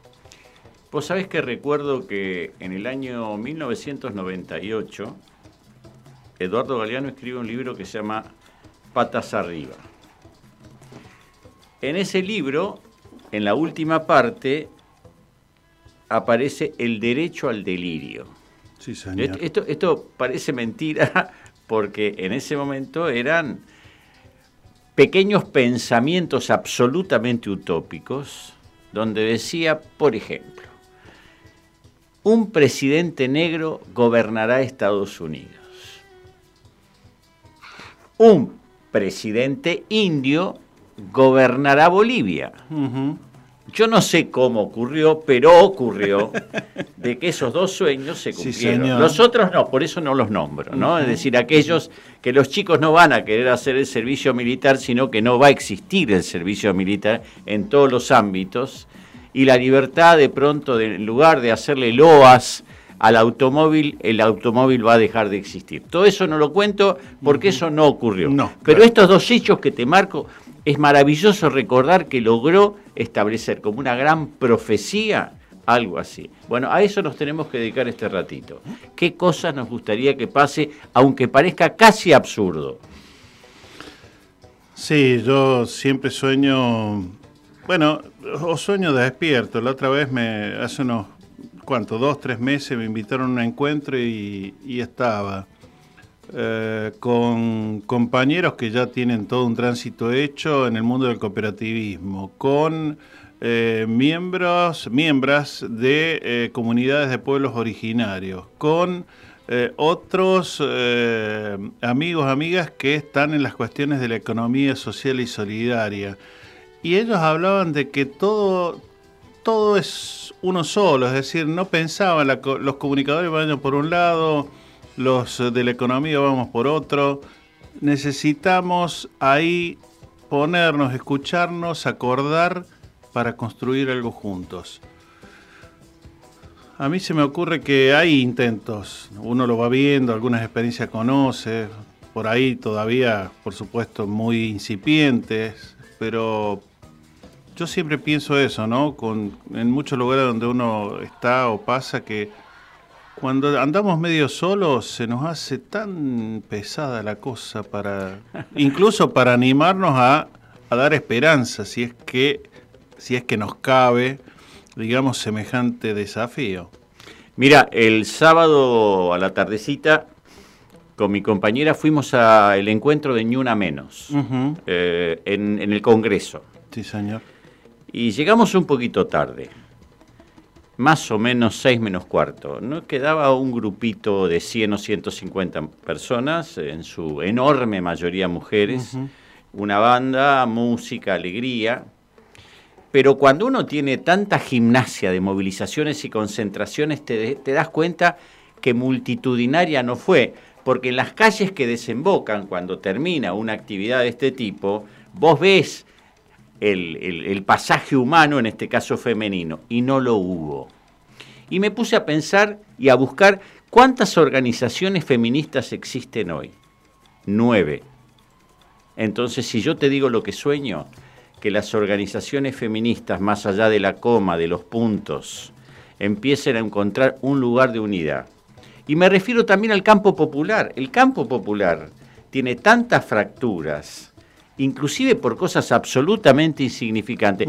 Cuando se hacía un volante en la izquierda, tenía la particularidad, se peleaba hasta por la coma no la esencia de la idea o la esencia de lo que ese volante tenía que decir, era la coma. Bueno, esta búsqueda a partir de ahora de una unidad que nos permita enfrentar, ojalá que no sea así, un tiempo que indudablemente va a ser difícil, no importa quién gobierne, el tiempo que viene va a ser difícil, inexorablemente. Y donde en todo caso el diálogo por la coma no nos divida, sino Exacto. al revés. que nos multiplique si es posible porque eh, también están esas otras experiencias. No, que vos me lo dijiste de esta manera, entonces las divisiones, como vos decís, y las decisiones, ¿no? Eh, sí, yo, yo, creo también, nosotros, bueno, vos como yo, apasionados desde siempre, y, diríamos, casi retomando lo que dijo hace un rato Mario, con bastante voluntarismo. Sin duda pero al mismo tiempo con una firmeza en nuestras convicciones y decisiones, ¿no? que vale la pena apostar, aunque parezca que nadamos en un océano y somos una gotita en ese océano, pero convencidos de que aunque sea esa gotita colabora en algo. Si no hubiera sido voluntarismo, dedicación, pasión y compromiso, no hubiéramos durado o no hubieras durado, si querés que singularice, nueve años. No, pero yo me estoy acordando eh, radio compartiendo, me estoy acordando mm, eh, la radio. Eh, bueno, tantas, hemos pasado por la radio. La, de Bernal, que hacías un programa, si la memoria no me falla, se llamaba Utopía. Sí, señor, en el que desapareció esa radio, Radio G, sí, sí. Bueno, también en la de Daniel Delgado, en la de RK. Sí. Y, bueno, y en varias otras, incluso detrás de, o afuera del estudio, auspiciando las prácticas de los estudiantes. Así que sí, siempre intentándolo. Yo, sigo pensando, porque incluso nos toca ver, vos también te ha tocado ver y conocer experiencias de cómo desde casi la nada, o incluso parafraseando eso que decía un rato Washington Oranga, un Jesús Martín Barbero, de que hay multiplicidad de experiencias de comunicación que pasan por fuera de los grandes medios y que son riquísimas, riquísimas.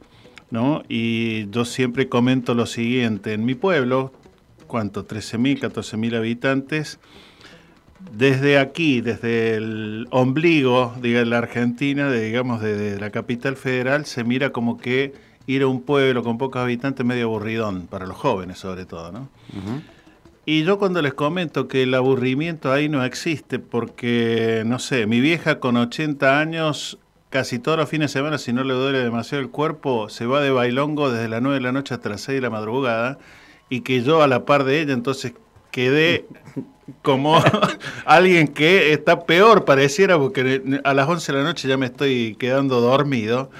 Y yo digo, miren que la diversión existe y bastante. Y nos dan cátedra aquellos que creemos que ya no nos van a dar cátedra. Un ejemplo vivido. Y las, perdón, y las conversaciones y toda la vida que se comparte en esos espacios. Geniales. Es decir, comunicación más allá de. Mira, estando en Chiloé, eh, fui a muchas radios, me invitaron a muchas radios. Eh, radios comunitarias, radios media comerciales. Eh, y me di cuenta una cosa que me resultó fascinante es esta libertad que uno tenía para hablar, porque yo siempre sentía que era un pequeño intruso en un lugar. Pensá que yo escribí un libro por estar 30 días en un lugar y lo que buscaba era no ofender a nadie, pero eran simplemente sentires. Pero esas personas que viven en un lugar donde el invierno es durísimo, me llevan a un bautismo que comenzó a las 7 de la tarde y volví a las 7 de la mañana no recuerdo, en mi vida haber estado 12 horas. Eso sí, no toqué el alcohol, porque si lo hubiera tocado no hubiera llegado. No, es verdad lo que te digo. Las botellitas de cerveza creo que se puede hacer una montaña gigantesca. Claro. Se tomaron todos los muchachos. Pero lo- si vos vieras esas comunidades juntas, cómo disfrutan esta cuestión de lo plural, de lo colectivo, ese día tiran todo por la ventana. Y que pocas veces pasan por las grandes, eh, los grandes portales esas experiencias, ¿no? Salvo cuando está algo para el Guinness, que es hacer la paella más grande del mundo. Sí, qué sí, sé sí, yo. Pero digo, en líneas generales, esta vida que mm, no llega a la pantalla, salvo muy allá contadas veces, ¿no? Y que, y que forman parte. Que bueno, felizmente existen un montón de medios y vos le diste cabida, digamos, en, en el libro, en los libros, en realidad, a un montón de esas situaciones que no llegan a, la- las grandes pantallas, no llegan a veces inclusive a, las radios, pero que están, que son reales, que hay gente de carne y hueso, que tienen pasiones, que tienen emociones. Bueno, yo creo un poco eso, lo que nos mueve a nosotros eh, en este medio que, bueno, alguna vez nos encantó y seguimos con ese vicio. Cuento una pequeña anécdota viendo que el reloj avanza, Sí, inexorable. Eh, apenas llegamos a Chiloé, eh, después de que yo tengo algunas pérdidas de memoria graves, pero no importa, eh, habíamos tomado una copa de vino Carmenere en Puerto Varas. Puerto Varas es el lugar más coqueto de esa zona, continental, a 25 kilómetros de Puerto Montt. Entonces, cuando llegamos a Chiloé, lo primero que fuimos a un mercado a comprar vino Carmenere. No teníamos ni remota idea qué era el vino Carmenere. Entonces había un señor que venía con un changuito con su compañera y tenía varias botellas de vino. Digo, este señor seguro que sabe. Claro. Y yo en el changuito llevaba dos libros. Archipiélago de Chiloé, Andares y Sentires. Le pregunto, me contesta, agarramos dos botellas y le hago una pregunta. ¿Te gusta leer? Sí, me encanta. Y le muestro el libro. Logeamos, le explico un poco de qué se trata y el tipo te dice, vale, lo quiero. Fue el primer libro que vendimos en Chiloé. Mira vos. Una situación casi casual. Cas- absolutamente casual, pero En está realidad esa... no, casual no, porque tu interés era el vino. Claro, había un interés común. Digo, pero fascinante, inclusive después Luis se llama, nos encontramos en una de las presentaciones y se generó un pequeño vínculo que seguramente si me hubiera quedado hubiera crecido. Nivel. Gran recuerdo. Bueno, eh, queridas y queridos oyentes, eh, vamos a seguir haciendo maldades seguramente, si nos permiten en esta radio, sobre todo la máxima responsable de esta santa institución, que es Noelia Giorgi, y bueno, ahí el gran jefe que lo tuvimos vía telefónica.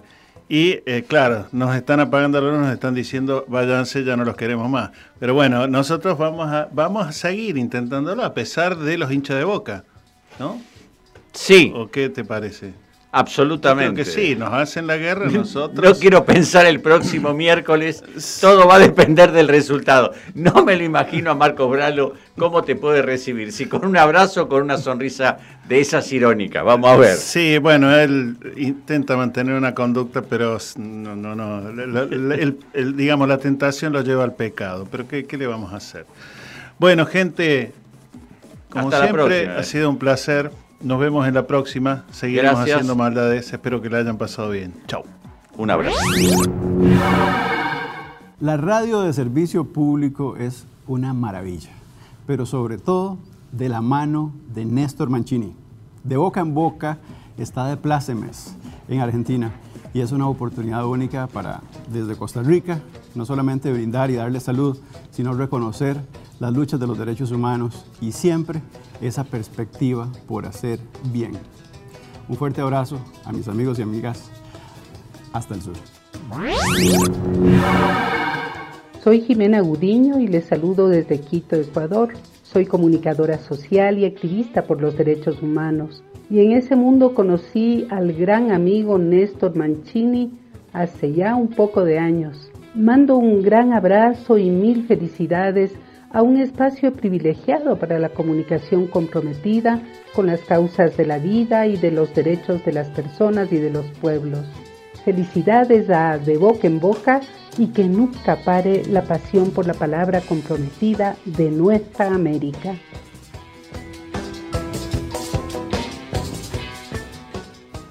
Radio UNDAB, emisora universitaria multiplicando voces. Escuchalas, radioundab.edu.ar. Para cortar las noticias